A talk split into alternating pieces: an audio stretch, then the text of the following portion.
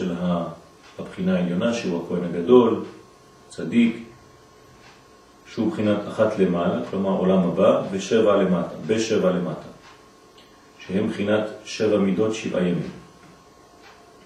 אז מכוח האינסוף, כן, מאירים לסוף, שהוא בחינת אהבה שבמידות ובזמן. כי שמעתי ששמונת ימי חנוכה הם כנגד שמונה הזעות של הכהן הגדול ביום הכיפורים, היינו כנ"ל. יניקה מהכוח העליון לשבע תחתונות. ועל כן היה מונה ההזעה הראשונה שלמעלה עם כל השבע שלמטה, כל פעם, כן, אחת ו...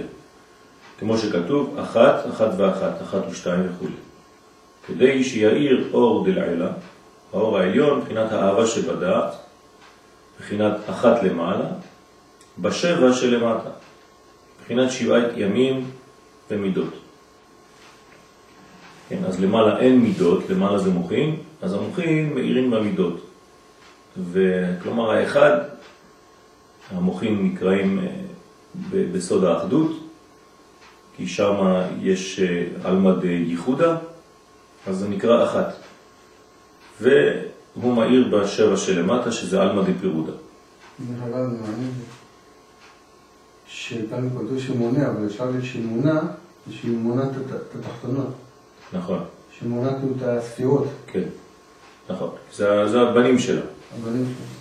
אפשר לספור אותם. נכון. בני בינה ימי שמונה. כי הכהן הגדול, שהוא בחינת אהבה גדולה העליונה, היה נכנס ביום הכיפורים לפני ולפנים. איך הוא יכול להיכנס? בגלל שהוא מאותה בחינה. כלומר, הוא זה שזכה לאהבה שבדעת. אל מקום הארון והלוחות, שהוא בחינת הדעת העליון, כי בית המקדש בכלל הוא בחינת דעת.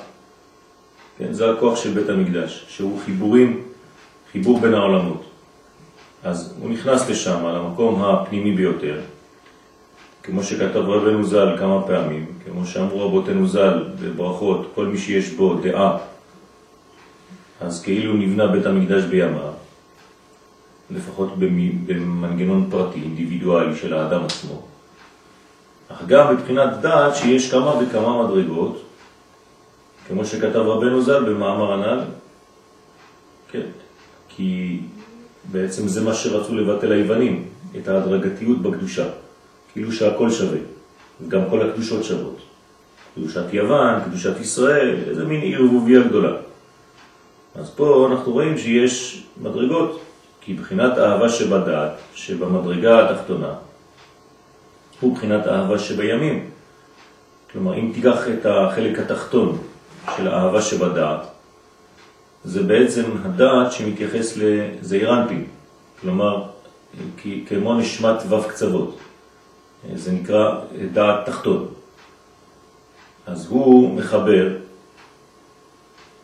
כן, את המדרגה הזאת של דעת, בחינת אהבה שבימים, במדרגה העליונה.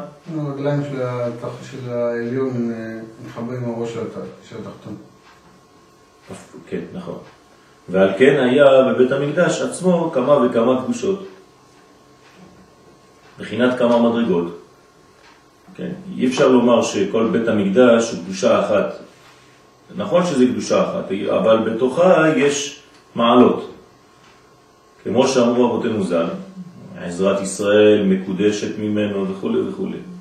מקום דריסת רגלי הכהנים מקודש ממנו, בין האולם ולמזבח מקודש ממנו, והאיכל מקודש עד לפני ולפנים, מקודש ממנו, שאין נכנס לשם אלא הכהן הגדול ביום הכיפורים. כי שם תכלית הקדושה. תכלית הדעת העליון, שם היה עומד הארון והלוחות שקיבל משה רבנו עליו השלום מידיו של הקדוש ברוך הוא. ושם עיקר אהבתם של ישראל עם אביהם שבשמיים, מבחינת בן שדי ילים, שהם בדי הארון. שני הידיעות, שתי המקלות. ששם היה נותן הכהן הגדול הקטורת על האש ביום הכיפורים, ושם היזה את ההזעות אחת למעלה ושבע למטה לכפר על כל ישראל. כלומר, איפה מחפשים כפרה? במקום הכי פנימי. משם מקבלים את הכוח אה, מן הפנים אל החוץ. אז הולכים למקום פנימי ביותר, ומשם שואבים את הכוח כדי להביא לשבע תחתונות, לימים, לבחינת הזמן. כל הכפרות על כל החטאים תלויים בכהנים שהיו מקריבים הקורבנות על ישראל, כי הכהן איש חסד. הוא בחינת גיבור כוח, כי הכהנים היו אנשי חיל, גיבורים גדולים. כמו שאמרו רבותינו ז"ל, כי עיקר הכהונה זכו על ידי קדושת הברית.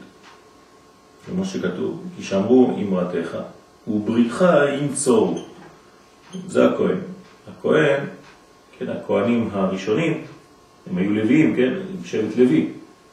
ויש להם גבורה, כלומר השורש שלהם הוא בא מהגבורה. הגבורה של ברית חיים צור, שזה מבחינת גיבורי כוח. לכן היסוד הפנימי של הכהן הוא גבורה דווקא, אבל הוא מתגלה בחסד. כל הסיפור של שמעון ולוי, שם מתגלה איזה שכם. כן, נכון, נכון. אז הלל אינון דמתגברים על יצרי הון, אלו הם אלה שמתגברים על היצר שלהם. עיקר ההתגברות היצרו רק בתאווה זו, כלומר בתאוות היסוד. ועל כן מחמת שהכהן איש חסד הוא, בחינת גיבור כוח שכפה את יצרו וזכה לאהבה שבדעת, בחינת כי שפתי כהן ישמרו דעת, שהם בחינת הצדיק האמת, כי הכהנים בכלל הם בחינת אהבה שבדעת, כנגד כלל ישראל. על כן, כשאחד מישראל נפל באיזה חטא חס ושלום, היה מביא קורבן אל הכהן, היו סומכים על הקורבן ומתוודים כל העוונותיהם. ועל ידי זה נמשכו כל העוונות על הבהמה של הקורבן, וכשלקחה הכהן להקריבה, היה תכף נופל ונכנע ונתבטל הרע, שם החטאים והעוונות. ונתגלה ונתברר בחינת ימי טוב, בחינת התורה שהייתה נסתרת שם. כלומר, העוונות בעצם היו מתחלפים עם, ה... עם ימי הטוב. היה איזה מין בירור. כאילו שמים, זורקים את, את כל מה שזר ומקבלים מיד את מה שהיה חסר. כי הרע נפל ונתבטל כנגד הכהן, איש החסד. אמרנו שכשהרע רואה אה, מדרגה גדולה כמו צדיק, אז הוא מתבטל, שהוא בחינת גיבור כוח, בחינת הצדיק שזכה לכפות את יצרו וכו'. על כן הייתה עיקר הכפרה בבית המקדש, כי, כי חייב שזה יהיה ממקום מאוד מאוד פנימי. אי אפשר לכפר אלא מתוכן, ממקום פנימי מאוד. כי כפרה פירושו שהטהרה היא נמצאת מתחת, רק שצריך להסיר את הקליפה. אז איפה אפשר למצוא דבר כזה? איפה אפשר לעשות עבודה פנימית כזאת? רק במקום פנימי. או ממקום פנימי. שם הוא בחינת הדעת, בחינת האהבה שבדעת, שעל ידי זה עיקר הכוח של הצדיק.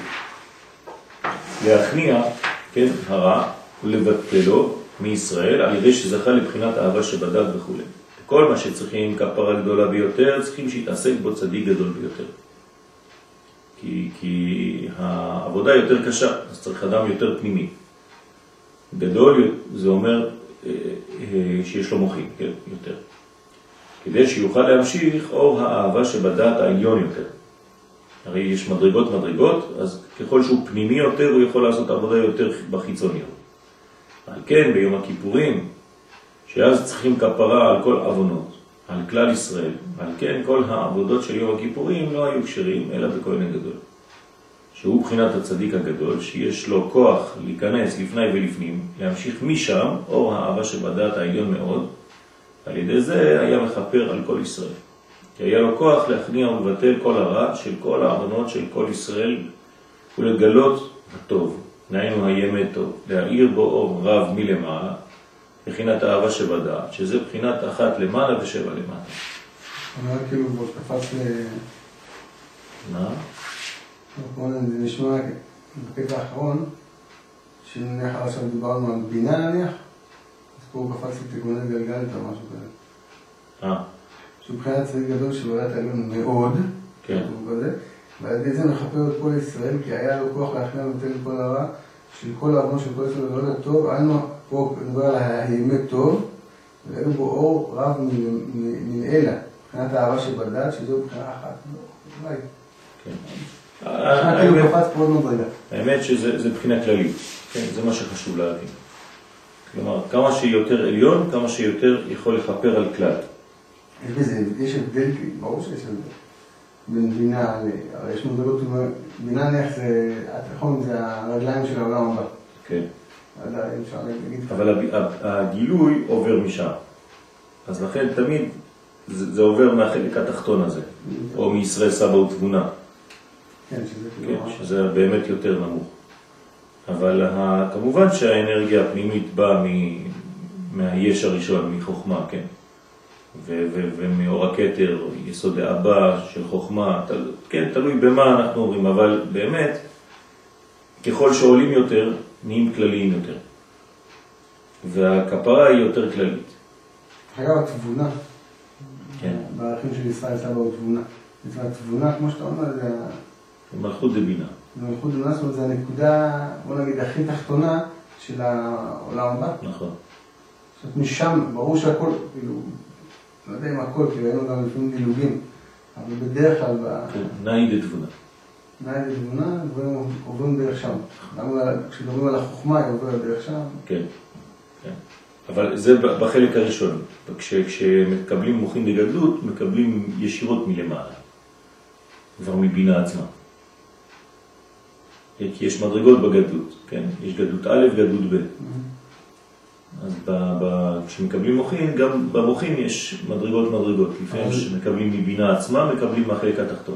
אבל בכל מקרה זה עובר דרך, גם כשמקבלים חלק- חלקים יותר עליונים, יותר... בכל מקרה עובר דרך החלקים התחתונים? כן, זה עובר דרך חלקים, אבל אתה מקבל ממדרגה עליונה יותר, נכון. וזה בחינת ההלל של חנוכה. זה בחינת בשם ההלל דבר, באלוהים ההלל דבר. הנאמר במאמר הנ"ל, שהוא בחינת שלום שזוכים על ידי התורה שמגלים ובונים מעמקי הקליפות על ידי כפיית היצר. כלומר, זה מין תורה שנבנית מהקליפה עצמה, מין ברור, כן? למה ישראל יצאו לגלות? כדי לגלות שם את, ה... את רחל. והנה רחל באה עם הצוד. איפה הייתה, מאיפה, איפה הייתה רחל? אצל לבן. כן, לבן זה קליפה. כן, לבן הרמאי, לבן הארמי. הוא בעצם אה, יצא משם ברור גדול, היה צריך מישהו שיכול לעשות ברור כזה, זה יעקב. אז יעקב נוסע, הולך לשם רחוק רחוק, בתוך הקליפות, והוא מוציא את היעלום הזה שנקרא רחל. אבל לפני זה הוא עושה עבודה כדי להגיע לרחל הזאת. זה בעצם סיפור הגלות. הרי יעקב הוא כלל ישראל באיש אחד. זה, זה כל האומה הישראלית. כלומר, כשכתוב ויצא יעקב מבאר שבע וילך חרנה, זה הגלות של עם ישראל. כל עם ישראל יוצא לגלות. מעשה אבות סימן לבנים. אז למה הוא יוצא? כדי לחזור עם רחל ולאה והילדים. שזה רמז לבירורים שניצוצות שעם ישראל עושה בזמן שהוא נמצא בגלות. ולכן זה אותו דבר. כלומר, הולכים להביא, לגלות ובונים מעמקה קליפות על ידי כפיית היצר. כי זה עיקר ההלל כשזוכים למצוא את השם יתברך בכל מקום. שאומר שהוא עבד ברחל שבע ימים, שבע שנים, שבע שנים, כן, שבעה ימים זה אותו סוד. כלומר, הוא עבר את כל המדרגות של הטבע כדי לקבל את המדרגה השמינית הזאת. בין בטיב ובין בעכו. היו אחדים, זה כאילו, אם לא הבנת. כן. בחינת מהולל אקרא השם, ומין אויביי יבשע. מה זה מין אויביי? מהכוח של האויב אני מוציא את הישועה. בחינת מן המיצר קראתיה. אה, כאן המיצר זה נגיד לבן, וקראתיה זה רחל. אה, כן? כן. אם לא היית אומר חושב מן המיצר זה ה- זה השבע, והיה זה המוקד. אותו דבר. אז ממי זה רחל? לא, עכשיו לפי מה שאתה אמרת, זה היה נשמע לי בדיוק הפוך כאילו בסדר. למה? ככה זה נשמע לבן, נשמע לי משהו אה, פוטנציאלי כזה, גבוה, כמו פרעה למשל. נו. אבל לבן הוא, הוא מתגלה בשבע. לבן הוא לא מדרגה שהוא בשמונה, הוא מדרגה שהוא בשבע. אה, כן? כן. אנחנו לא מדברים על הלבן, על הלובן העליון, על הלבן דקדושה. פה זה רב דקליפה. כן, אבל... אצלו הכל שבע. זה, יש, איזה פרדוקס כזה, גם כן מצרים, זה בעצם אותו דבר, כי אמרנו שיעקב... נכון, נכון. מצד אחד אבל מצרים, הם תקועים. מצרים היא מאוד נמוכה, וערוות הארץ, והכי שבע שיכול להיות, כן. אפילו הכי, יכול הכי טבעת וכלים, והכי, במובן הגס וה... מה המילה שאני מחפש? הלא מעובד של המילה. אם הוא משהו לא מעובד, אז הוא יכול גם פוטנציאל יכול להיות גם משהו לא מעובד. נכון. הנה, יש לך צבעים, אתה הולך לצייר. צד אחד זה דבר מאוד יפה צבעים, זה, ההתחלה של הכל. אז זה יכול לשמוע כמו פוטנציאל, כמו דווקא שמונה, שמונה וצפונה. מצד שני, זה, זה דברים, זה גם פרעה. נכון. זאת אומרת, אם, זה המיצר וה, והמחשבות זה הפוטנציאל, אז בואו נראה איך אנחנו מובילים את זה פה לעולם הזה. כן. ואפשר לראות את זה גם הפוך, שדווקא זה החלקים התחתונים. נכון. זאת אומרת שבעצם אין אפשרות אצלם לעשות חיבור בין העולם. כלומר, או שזה עליון בלי תחתון, או שזה תחתון בלי עליון. כלומר, פעם הם למעלה, פעם הם למטה. אבל הם לא יכולים להיות גם למעלה וגם למטה. כמו ביוון. או פילוסופיה או ספרטה. אז יש את החלק העליון, יש את החלק התחתון. אבל תמיד, תמיד זה בגדר אה, שכל אנושי. לא חשוב באיזה מדרגה אתה מדבר, הם עדיין כלולים בתוך השבע, הם קשה להם לצאת משם, משם. הם תקועים בטבע.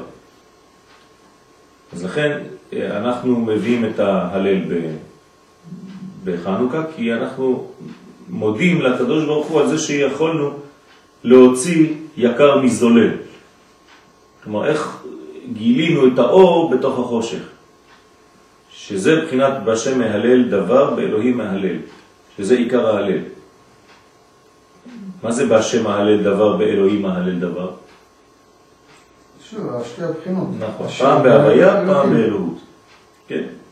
וזה בחינת הצדקה שנוהגים ליתן בחנוכה, כן, מעות אה, חנוכה, כי עיקר העניות חז ושלום הוא מחמת התגברות ימי הרע על ימי הטוב, שהוא בחינת פגימת הלבנה, שמשם העניות, שהוא בחינת התגברות שבע שני הרעב על שבע שני השבע, חז ושלום, בבחינת, בבחינת כל ימי עני רעים. כלומר, החלק הרע של המציאות גובר על החלק הטוב, על הגילוי. שזה נותן צדקה לעני הוא בחינת צדיק, בחינת צדיק חונן ונותן. הוא מכניע ימי רע מן העני. כלומר, כשאתה נותן צדקה לעני, אתה צריך כוונה.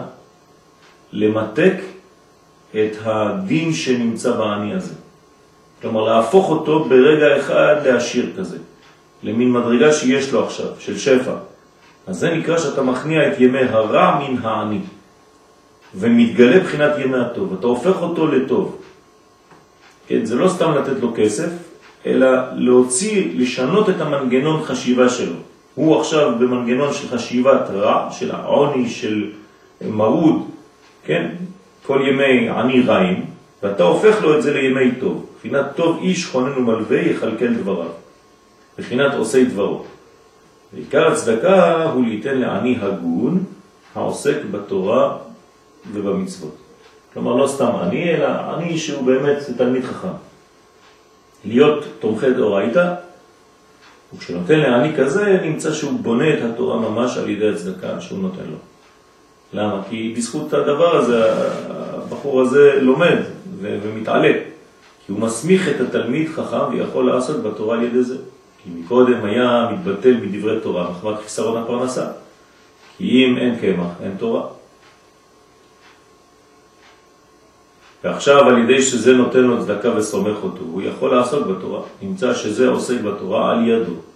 נמצא שהוא בחינת בונה את התורה, דהיינו הימי טוב. שמגלה מתוך הימי רע, מתוך דוחק והעניות, שהם בחינת ימי רע. מעניין, יפה. כשהוא מתייחס פה לתורה, שדווקא זה שלומד תורה, הוא מלמד רק תורה, הוא קצת בעניות. כן. צריך את זה שיפרס אותו. סומכי. סומכי דאורייתא, כן. סומכי דאורייתא. באמת שמעתי איזה שיעור שנתת, בדיוק הנושא הזה שסב לא רצה לקחת תפקיד של התומכי דאורייתא, גם הנחש, דווקא שאם היה לוקח את מעלה יותר גבוהה, היה שם דוגמה מאוד מדויקת, שמביאים להערים, שזבולון ויששכר, זבולון עולם בחוכמה, אבל, סליחה, יששכר בחוכמה, אבל זבולון בכתר. כי הוא... הוא תומך. כשהוא לוקח את זה בצורה... נכון, נכון. נכון. על כן הוא מבחינת הצדיק, שהוא בונה גם כן את התורה, את ימי הטוב. הוא מכניע ימי רע. ועל כן, על ידי הצדקה זוכה לבחינת אהבה שבדע. זה אדם שבעצם תומך, ויש לו את המנגנון הזה, הוא הופך את העני לעשיר במרכאות, אז הוא בעצם זוכה לבחינת אהבה שבדע, שהוא בחינת סתרי תורה. אז זה נותן לו כוח, כן, לעלות, לגלות מדרגות פנימיות יותר, סודיות יותר, ולכן יש לו בחינת סתרי תורה.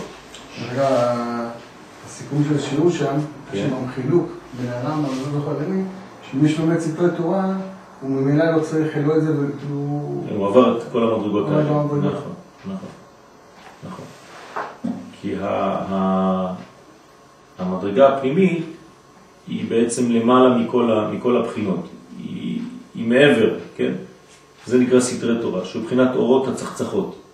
כאן זה כבר לא, זה, זה מין משחק אחר, ברמה אחרת, כידוע. בחינת ותפק לרעב נפשך, ואז יבקע כשחר אורך, והשביע בצחצחות נפשך. צחצחות זה עולם, כן, שהוא למעלה מעולם האצילות, מדרגה גדולה מאוד. כי משם עיקר השפע, בחינת בניי, כן, בני חיי ומזונה, לאו בזכותה טליה מילתא, כי אם במזלה טליה מילתא, שהוא המזל העליון, שהוא בחינת אהבה שבדעת, בחינת סתרי אורייתא, בחינת אורייתא דעתיקה סתימאה כידוע. זאת אומרת, מדרגה שהיא בכלל לא מובנת, אבל משם בעצם האדם התומך, האדם המשפיע, כן, יכול לגעת בלי, בלי להרגיש בנקודות הללו, בגלל שהוא אה, בהשפעה. כן, כל זה בגלל שהוא תומך, כל זה בגלל שהוא משפיע, כל זה בגלל שהוא הופך את הרע לטוב. כלומר, יש לו עין אה, מיוחדת עם זווית ראייה מחודשת. הוא מסתכל על המציאות בעין אחרת. אז זה, זה אורייתא דעתיקה. וזה בחינת מה שלעולם קוראים פרשת מקץ בחנוכה, תמיד. כי זאת הפרשה מדברת מגדולת יוסף הצדיק שנתגדל בארץ מצרים. זה, זה הסוד, כן? עכשיו הוא מלביש לך את זה בשחקנים, הוא אומר לך, הנה, זה, זה מה שאמרנו עכשיו, זה יוסף במצרים. איך אפשר להתגדל במצרים? הרי מצרים זה, זה, זה קליפה, ופתאום אתה מוצא שם נקודת אור שנקראת יוסף, והיא מתגדלת שם, על ידי שכפה את יצרו, כל זה בגלל שהוא שלט, כן, עם אשת פוטיפר. ועל ידי זה זכה שנתבטל הרע נגדו. כלומר, יש לך מלחמה, מאבק פנימי, אם אתה מנצח אותו, מיד אתה מקבל אורות מלמעלה. גם פותחים לך שערים לראות דברים. ולדייק במה שאתה רואה, וגם להיות אה, אמיתי במה שאתה רואה. והקדוש ברוך הוא גם כן מכוון לפי מה שאתה עושה ואומר. לכן זה כאילו מתבטל הרע נגדו, דהיינו הימי רע, ועל כן נעשה מושל על כל ארץ מצרים. כלומר, מושל על הקליפה, מושל על יצור, שהוא תוקף הרע בערוות הארץ. כי תוקף הרע של ארץ מצרים מתבטל נגדו עד שנעשה מושל עליהם, והכניע כל הרע של מצרים עד שהיו יכולים ישראל להיות שם אחר כך בגלות. זה סוד, איך אפשר להיות בגלות במקום כזה, כן, ולשמור בכלל על ניצוץ, על גחלת, שבשביל זה הוכרח יוסף להיות שם מקודם, כי אם לאו לא היו יכולים לסבול את הגלות של מצרים. אז מי בעצם מחזיק את כולם שם? יוסף הצדיק. הוא מכניע את הרע, כופה את הרע, בשביל הזמן שישראל צריכים להיות שם עד שהם יבררו ויוצאו משם את הקדושה. שהייתה גנוזה במצרים. כלומר, קדושת עם ישראל. הוא בסבבה שהמפקדים יכולים לעשות אה, סיום מקדים, עושים איזה, שעושים אה, מסע, אתה יודע, המפקדים עושים את המסע יוצאים לפני. לראות שבאמת החיילים יעמדו בזה, הכל בסדר. כן, מכינים את השטח. שהיה שם תוקף הרע מאוד, אבל על ידי כוח של יוסף הצדיק שהתגבר על יצרו, על ידי זה נכנע הרע של מצרים ונתבטל כנגדו. זאת אומרת, הסיפור של יוסף ואשת פוטיפר זה סיפור בעצם של הקדושה והקליפה. ובגלל שהוא שלט והקליפה לא שלטה בו, כן, וינוס ויצא החוצה, אז אפשר לומר שהוויינוס ויצא החוצה זה יציאת מצרים. כן? יצא מה, מה, מהציפורניים שלה, של מצרים. היא, היא מסמלת את מצרים בדמותה של, של אותה אישה. הייתם מדרשים לי, אתה מביא הרבה פעמים אה, דוגמאות של קריאת ים סוף ממש וינוס לים, וינוס זה כאילו נכון. ההגבלה בין נכון, נכון. ארונו של יוסף. הים ראה וינוס את ארונו של יוסף, נכון. אז, אז הבניין הזה הוא בניין גדול, כן? ארונו של יוסף זה אפילו לא יוסף. זה המלכות. שורש המלכות. נכון, נכון, עטרת היסוד. אז נתבטל נגדו. על כן היה יכול יוסף לפתור חלומות. כלומר, איך הקדוש ברוך הוא נותן לו? אמרנו, בגלל שהוא שלט, אז מיד יש לו שליטה גם על החלום. כלומר, הוא יכול לתרגם חלום, לפתור אותו, להביא אותו למציאות. למה? כי אין מפריע עכשיו. אם הוא היה מפעיל בציפורניה של אשת פוטיפר, היא הייתה מבדילה בין העולמות. היא הייתה חותכת וקושרת אותו בעולם אחד, בלי יכולת להגיע לעולם עליון. עכשיו שהוא שלט על זה, אז יש לו מעבר, המעבר פתוח, אז כל חלום הופך להיות מציאות, בלי שום בעיה. לכן הוא יכול לפתוח חלומות, כי החלום הוא מעורב עם דברים בטלים. כמו שאמרו רבותינו ז"ל, שזה בחינת התערבות הטוב עם הרע. אין לך בדרך כלל חלומות נקיים, תמיד יש איזה מין ערבוביה כזאת של מסרים שבאים מעולם לא אמיתי, בתוך החלום שהוא אמיתי. וצריך לעשות בירור גם בתוך החלום עצמו, מי שיודע לפרש את החלום, הוא יודע מה לזרוק מהחלום, מה שלא קשור בכלל לחלום. אז גם יוסף במצרים, הוא יודע מה הוא צריך לעשות שם. זה לא איזה בן אדם שהתבלבל, הגיע לשם למצרים ושכח את הדרך. הוא הגיע למצרים ולא שוכח את הדרך, כי הדבר הכי פשוט במצרים זה זהו, לשכוח את הדרך. בוא, בוא נתעסק במה שיש פה, נהנה. אנחנו בין כה וכה נמצאים כאן. אז הנה, יש אישה יפה, יש את פוטיפר, וזהו. לא, הוא לא שוכח לרגע אחד את הכיוון, את היעד. היעד, כן, תמיד לנגד אליו, עיניו. היעד זה המלכות, כי הוא יסוד.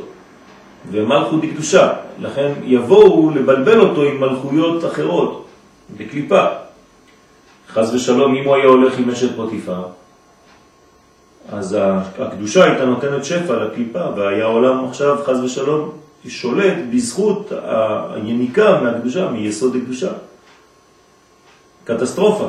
כלומר, יוסף הבין שהמהלך הפרטי שלו עכשיו הוא מהלך כללי. הוא היסוד הקדוש, אם הוא נותן עכשיו את כוחו, חז ושלום, לקליפה, נגמר. זה מה שאומר הזוהר על כל יהודי ויהודי שנמצא בחו"ל. שהוא נותן טיפות זרע למקום שהוא נמצא בו, כלומר למלכות לקליפה. במקום לתת למלכות לקדושה במקומו, בארצו, לאומתו. כי האמת שיש בחלום הזה מבחינת טוב, מבחינת ימי טוב, והשקר דברים בטילים של החלום. אז גם שם צריך לעשות בירור, צריך אדם חכם, זה מבחינת ימי רע. אז גם כשקמים מהחלום צריך לתרגם את החלום לכיוון טוב. כלומר להיות בעין טובה אפילו עם מה שאתה רואה ועם מה שאתה מרגיש על עצמך. ולא חז ושלום לחבל בעצמך וכל הזמן להשפיל את עצמך במילים אה, שליליות. אז זה מבחינת ימי רע, ומחמד שהימי רע מכסים על ימי טוב, כי זה, זה התכונה שלהם, הם תמיד קליפה, הם תמיד מכסים, זאת אומרת קל יותר לראות את ימי הרע מאשר לראות את ימי הטוב, כי הטוב הוא תמיד גנוז, הוא תמיד פנימי, הוא תמיד שני, הקליפה קודמת לפרי. אז קל יותר לראות את הקליפה. אדם שלא עושה מאמץ, הוא יהיה פסימי. כלומר, כדי להיות פסימי, צריך להיות בלי מאמץ. כן, פסימי זה המשך של פסיבי, בוא נגיד. ואופטימי זה המשך של אקטיבי. כדי להיות אופטימי אתה צריך לעשות מאמץ, זה לא אופטימיות שבאה לבד. זה אופטימיות בגלל שנכנסת פנימה וראית את הרובד הפנימי יותר. כלומר, מי שנמצא בחיצוניות באופן אוטומטי הוא פסימי. כי, כי זה מה שרואים בחוץ. אז יגידו לך אנשים, תהיה מציאותי. כי מציאות בשבילם זה החלק החיצוני של המציאות. ואתה יודע שהמציאות היא הפנימית, היא הנשמה, התוכן, שזאת המציאות. ובפרט בשינה בחלום, שאז הוא אחיזתם, כי כבר כל הבחינה הזאת של שינה זה כבר גלות. כן, כשיעקב יוצא לגלות, הדבר הראשון שהוא עושה זה הוא יושן. יעקב.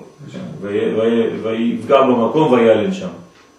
כי השמש. מה זה כי השמש? שקעה לו השמש. למה שקעה השמש? כי זה התכונה של הגלות. זה לעבוד את השם דרך החושך. לכן יעקב תיקן תפילת ערבית. ברכות כ"ו. למה הוא תיקן תפילת ערבית? בגלל שהוא מתקן תפילה מיוחדת לזמן של חושך. איך לעבוד את הקדוש ברוך הוא מתוך הגלות.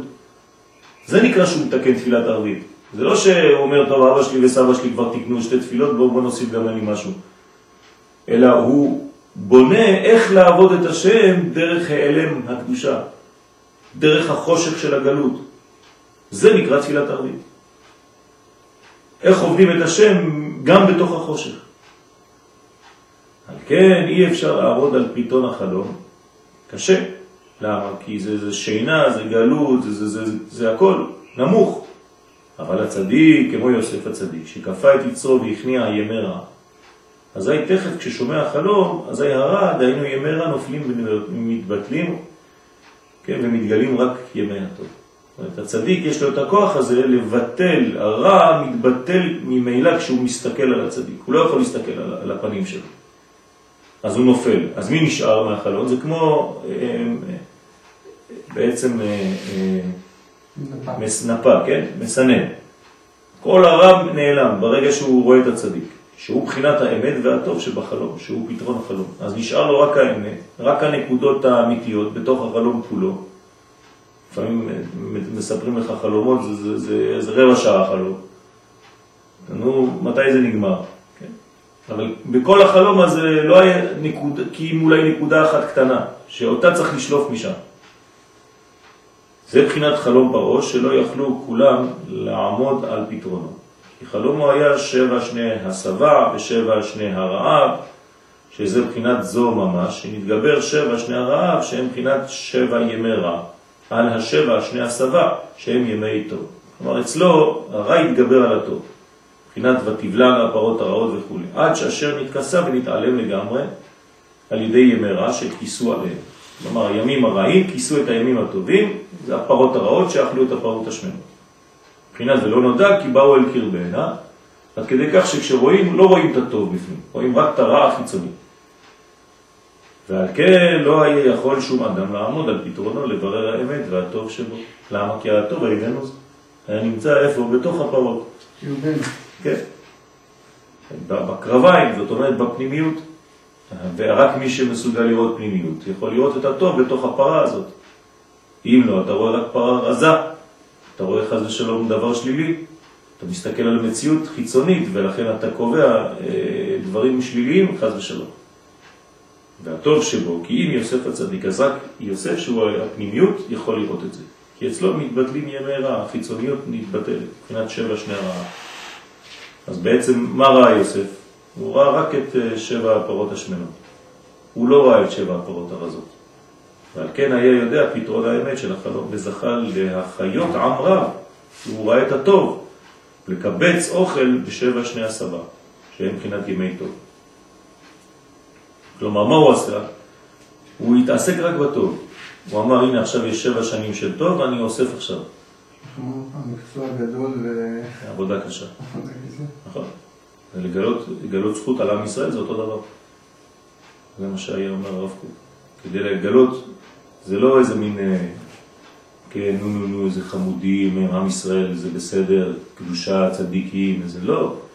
הוא, הוא מחפש מקורות, הוא מחפש אמת, הוא מחפש את כל מה שכתוב בתורה על עם ישראל, והוא הולך ושולף משם את כל העובדות האלה שהקדוש ברוך הוא אוהב אותנו.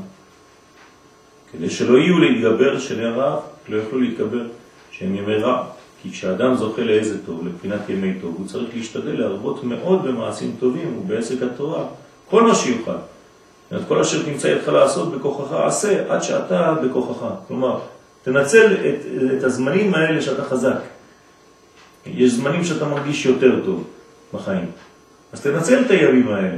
שמה תאגור, זה מה שעושה יוסף, הוא אוגר בר, הוא צובר בר. כמו שכתוב, זכור את בואך בימי בחורותיך. כלומר, בימים שאתה חזק, עד אשר לא יבואו ימי הרעה. כלומר, בימי טוב היה בטוב. כי לכל אדם יש ימי טוב וימי רע. ובעת שמתגברים חז ושלום הימים, ימי רע על האדם, וקשה לעמוד נגדם, הוא צריך להשתמש עם הכוח של ימי הטוב, שהוא אגר, שהוא שם בצד, שהיה לו בתחילה, דהיינו מה שזכה לעשות טוב מקודם. כן, כל זמן שאפשר בידו לעשות איזה טוב, הוא צריך לחטוף מאוד ולמהר לעשות הרבה הרבה טוב, עד שלא יבואו ימי רעה חד ושלום. אז כולי היי ואולי יוכל להתגבר על ידי זה להכניע ימי רע. כלומר, אם אין לך רזרבה, אז ימי רע אוכלים אותך. אז כשיש לך טוב, תעשה רזרבה של טוב. ותשלוף את זה כשאין לך כדורים כבר נגד הרע. אז יש לך מחסניות שלמות של ימי טוב. ואז עד שיעבור הרע הזה, אתה תוכל להשתמש בכוחות הטובים שאגרת. זה לאן לוקח אותי? סופר על, אה, יש איזה מין אנלוגיה כזאת בין אה, הבעל שם טוב לרבי נחמן.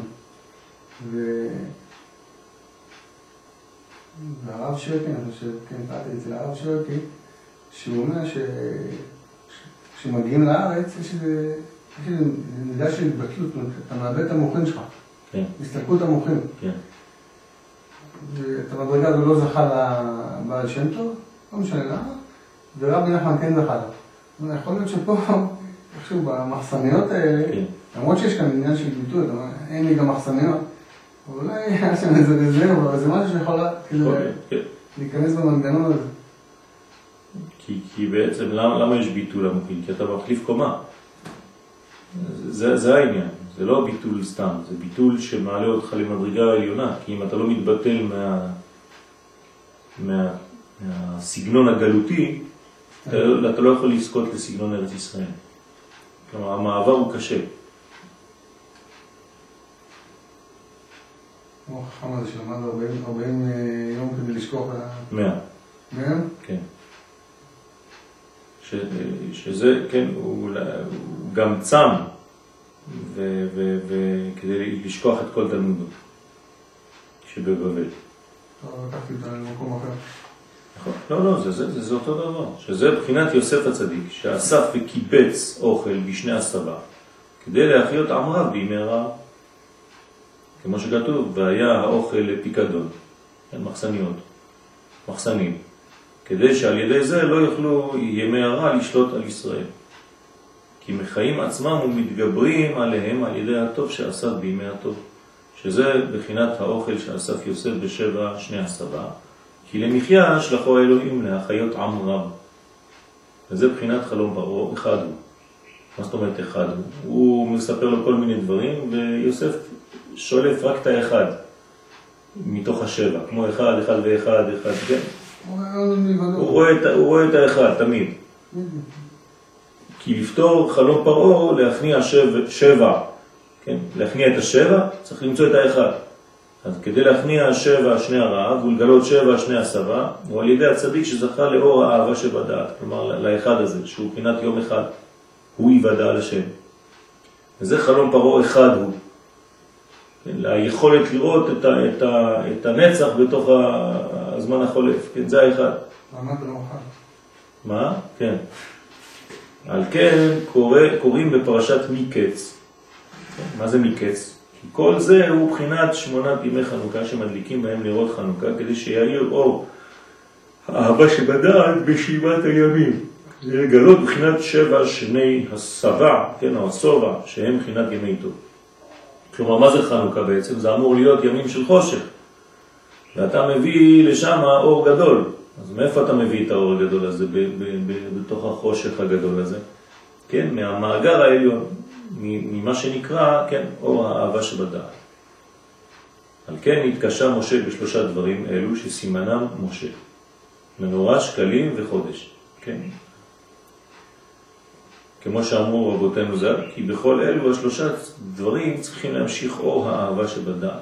מנורה, מבחינת נר חנוכה, שהם מבחינת נרות שבמקדש, שצריכים להדליקם ולהאירם מאור האהבה שבדעת. מבחינת אל מול פני המנורה יאירו שבעת הנרות, כלומר המנורה העליונה, השמימית. על כן היה נר המערבי עדות לישראל שהשכינה שורה בישראל. לא עדות לישראל, עדות לבאי עולם, יש פה טעות. עדות לכל באי עולם שהשכינה שורה בישראל. שממנו היה מתחיל ובה היה מסיים. באמת קצת מזכיר לי, שוב, אני... בברכת כהנים, תמיד שעולה, אתה עולה לברך, באיזה כוח אתה מברך? אז בכוח הנר המערבי, אתה מנשית על האוכל? כן. יש איזה המשך כזה, נכון. סוג של... אה, כי ממך מה אתה יכול להוציא? זה, זה, זה... דרך אגב, אם... הוא מופנה, הנר המערבי מופנה, המנורה איך יושבת? בדרום, כן. והוא מופנה מערבה, כמו הפרוכת בעצם. כן. פרוכת היא גם במערב. כן. אם חוצים אותה כבר בקודש הקודשים. אתה אומר, בכוח מה שיש שם בפנים, אני עכשיו פה יורד לשבע. נכון. ופה יש איזה מין מנגנון, נכון. שהוא מנגנון כהני כזה, הוא מנגנון מחבר, כאילו, מה, מה שנקרא שבע שהוא גם שמונה. כן. נכון, ואם היית לוקח את זה מעצמך, היית מתרוקן. לא, בואו, אין פה... לא, אבל זה, זה, זה סוד. איך אתה יכול להשפיע ולא להתרוקן? בגלל שאתה לוקח ממקום שהוא שורש השפע. אם אתה משתמש בשפע של עצמך, אז באמת אתה יכול להעביר. אבל אחרי כמה זמן, זה כמו בקבוק אה, שתייה, שאחרי כמה כוסות הוא ריק. כי זה לא צינור. זה, זה אפילו לא. לחשוב על זה. לא, אבל זה, זה, יש אנשים אולי שחושבים שהברכה מהם. כן. אבל, אבל כל התוכן זה שהברכה בעצם רק עוברת מאחד לשני. זה עושה, זה עושה פירות. זה עובר מאחד לשני בלי סוף. כלומר, אם קיבלת ברכה היום, נגיד, לא יודע מה, קיבלת ברכה ממישהו, ברכה גדולה היום, תמשיך אותה. אל תגיד, וואלה, איזה כיף, היום הייתי באיזשהו מקום, קיבלתי ברכה גדולה מאיזה צדיק. אז תמשיך אותה, תמשיך אותה לאחרים. אז אתה באמת תקנה את הברכה הזאת. האמת, הרבה פעמים בטנקמה, אני מנסה להגיד את הדברים ששמעתי בשיעורים שלך. בעזרת השם. לפעמים באיזה EMP אני מרגיש שיש שיעורים כאלה שמרגישים אותך שאתה יותר... נמצא. יותר, כן, זה יותר זורם. יש שיעורים שקצת פחות זה, לפעמים גם בטרמפים, לפעמים לא... להבדיל, כן. ככה זה, אנחנו משתדלים כל אחד, מה שיכול. על כן, שם עיקר העדות של אהבה את ישראל לאביהם שבשמיים, כן, במנורה. אחרי זה שקלים, זה השין של משה, מבחינת צדקה, מדוות לב, שעל ידי זה מאיר אור האהבה שבדעת, שמשם עיקר השפע, השפע. ובחינת קידוש החודש, כן, זה, זה קידוש החודש, זה הדבר השלישי, למלות הלבנה מפגימתה, שזה בחינת לגלות ימי טוב ולהכניע ימי רע, שאחיזתם ממיעוט הירח, כידוע. כי כשהימי רע מתגברים, חז ושלום, אזי מצטמצם האור של ימי טוב ונתמעט, שזה פגימת הלבנה, מיעוט האור. צריך להכניע ימי רע ולמלא פגימת הלבנה, שתהיה אור הלבנה כאור החמה. על ידי שממשיכים אור רב מלעילה, שעל ידי זה מתרבה האור ונתבטל הצמצום והמיעוט, שזה בחינת מילוי הלבנה מפגימתה. בחינת והיה אור הלבנה כאור החמה, ואור החמה יהיה שבעתיים. כי אפילו כשנתמלא מיעוט הירח וזוכים לבחינת אור האהבה שבדעת, לפי בחינתו, אף על פי חלק. כן? בבחינה העליונה הוא עדיין בחינת אהבה שבזמן. על כן צריכים שהבחינה העליונה תאיר עוד יותר ויותר למעלה מאור האהבה שבדעת העליון יותר. כלומר, אנחנו רוצים לעבור את המדרגה הזאת של הזמן למדרגה שהיא למעלה מן הזמן. כי אם אתה מאיר מהזמן לזמן, אז זה, זה לא מספיק, צריך משהו שהיא מדרגה עליונה שעוברת. כמו שאתה מנסה להעמיד את עצמך. כן. וזה, והיה אור הלבנה כאור החמה. לא אומרים שהיה ואור הלבנה במקסימום של עצמה, אלא כאור החמה נותנים לה דוגמה גדולה. כן. כאור החמה. ואור החמה, גם הוא, ברגע שהוא, לוקחים אותו כדוגמה, אז הוא גדל. יהיה שבעתיים כאור שבעת הימים. הופך להיות 49 פעמים האור שהיה בבריאת העולם. כמו שהיה בבריאת העולם. שהוא אור הגנוז, משירת ימי בראשית. כלומר, האור הגנוז הוא בעצם 49 פעם האור של השמש של היום. אז אי אפשר להבין את זה בכלל, כן? אפילו, בוא נגיד שאנחנו נשארים ברובד גשמי. תתאר לעצמך אור 49 פעמים השמש של היום. מי יכול להחזיק מעמד? גשמי, בלי, בלי רוחני עכשיו. כן. עכשיו, מה זה אומר ברוחניות? שזה 49 פעמים זה אירנטי. כי שמש זה אירנטין. כלומר, תיקח זעירנפין ותכפיל אותו ב-49, תראה לאיזה מדרגה אתה מגיע. נשמע כאילו בעצם אתה הולך ל... אתה הולך לעצם לבינה. זאת אומרת, זה, לא... נכון, זה שבע כפול שבע. שבע כפול שבע. נכון, נכון, זה עולם הבא. לא, אבל רק להבין את היחס, כמה בינה גדולה מהמדרגה שאנחנו יכולים לראות. זה לא סתם אה, שמונה. השמונה הזה הוא בעצם 49, זה, זה, זה, זה פי 49 יותר חזק. באמת, הרבה פעמים אה, אי אפשר בכלל להבין את זה. זאת במובן, אתה אומר למשל ההבדל בין ספירה לספירה.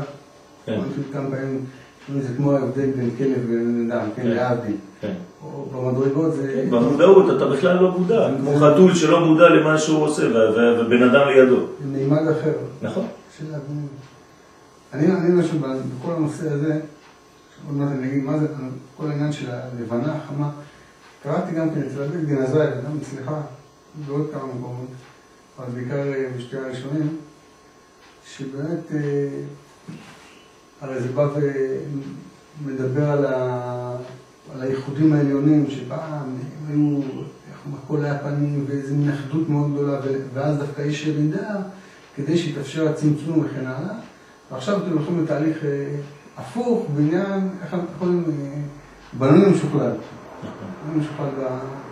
אבל זה באמת לא, שוב, למשל פה נראה, אומרים כאילו, צריך, השאיפה נניח, צריך להגיע, שיהיה לו יותר גדולה ממנו ולא יותר גדול ממנה, מצד שני, יום אחד תהיה עטרת, העטרת שלו, כן. מצד אה, שלישי, היא עולה, אבל גם כן הוא עולה פי שבע, יש פה כל מיני... וזה ריקוד. באמת, זה ריקוד, זה ריקוד אה, מעניין. נכון, נכון. ו- וזה תמיד מדברים כאילו על אותם, לכאורה, על אותם עבודה. נניח זה, אה, איך אומרים, כנסת ישראל, לא משנה, יש איזה, אולי זה כן משנה לך. פעם אחת זה כנסת ישראל אה, קודשא בריחו, פעם אחת זה מלכות וזעה. תמיד כאילו השחקנים, אה, גם לא בדיוק אותם שמות. נכון, נכון. וראיתי גם, שוב, זה, זה כקו השני, גם כן, בהרבה מדרגות. למשל ב- במתן תורה. יש שם שיעור שלך שגם מתאר כאילו שבעצם מתחילים לעלות שם, ויהי כן זה מדרגה, ואז עוד, עוד פעם עולים על מדרגה עוד יותר פנימית, עוד, ואז הגיעו שם לאיזושהי מדרגה, הופ, לקחו להם את הכתרים, ירדו.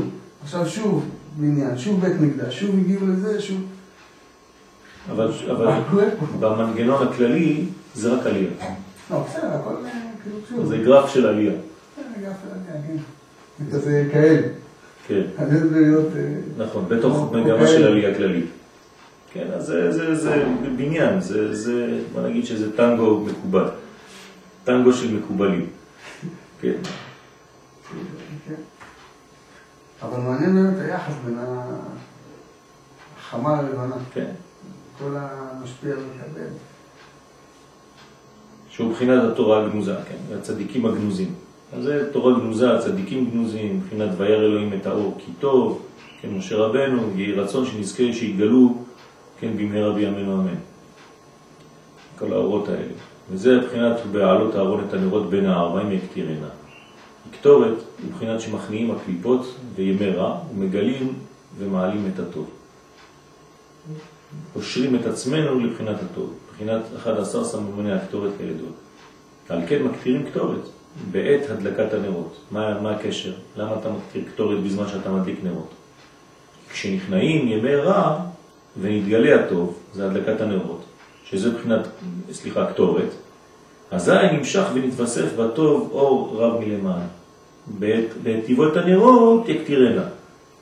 כלומר, כשאתה, כשאת, איך אתה יכול לגלות אור גדול? על ידי שאתה עושה את, ה, את הבחינת של הקטורת הזה כדי להכניע את ימי הרע, שזה בחינת הדלקת הנרות. הנרות זה, זה הגילוי של הטוב, של האור.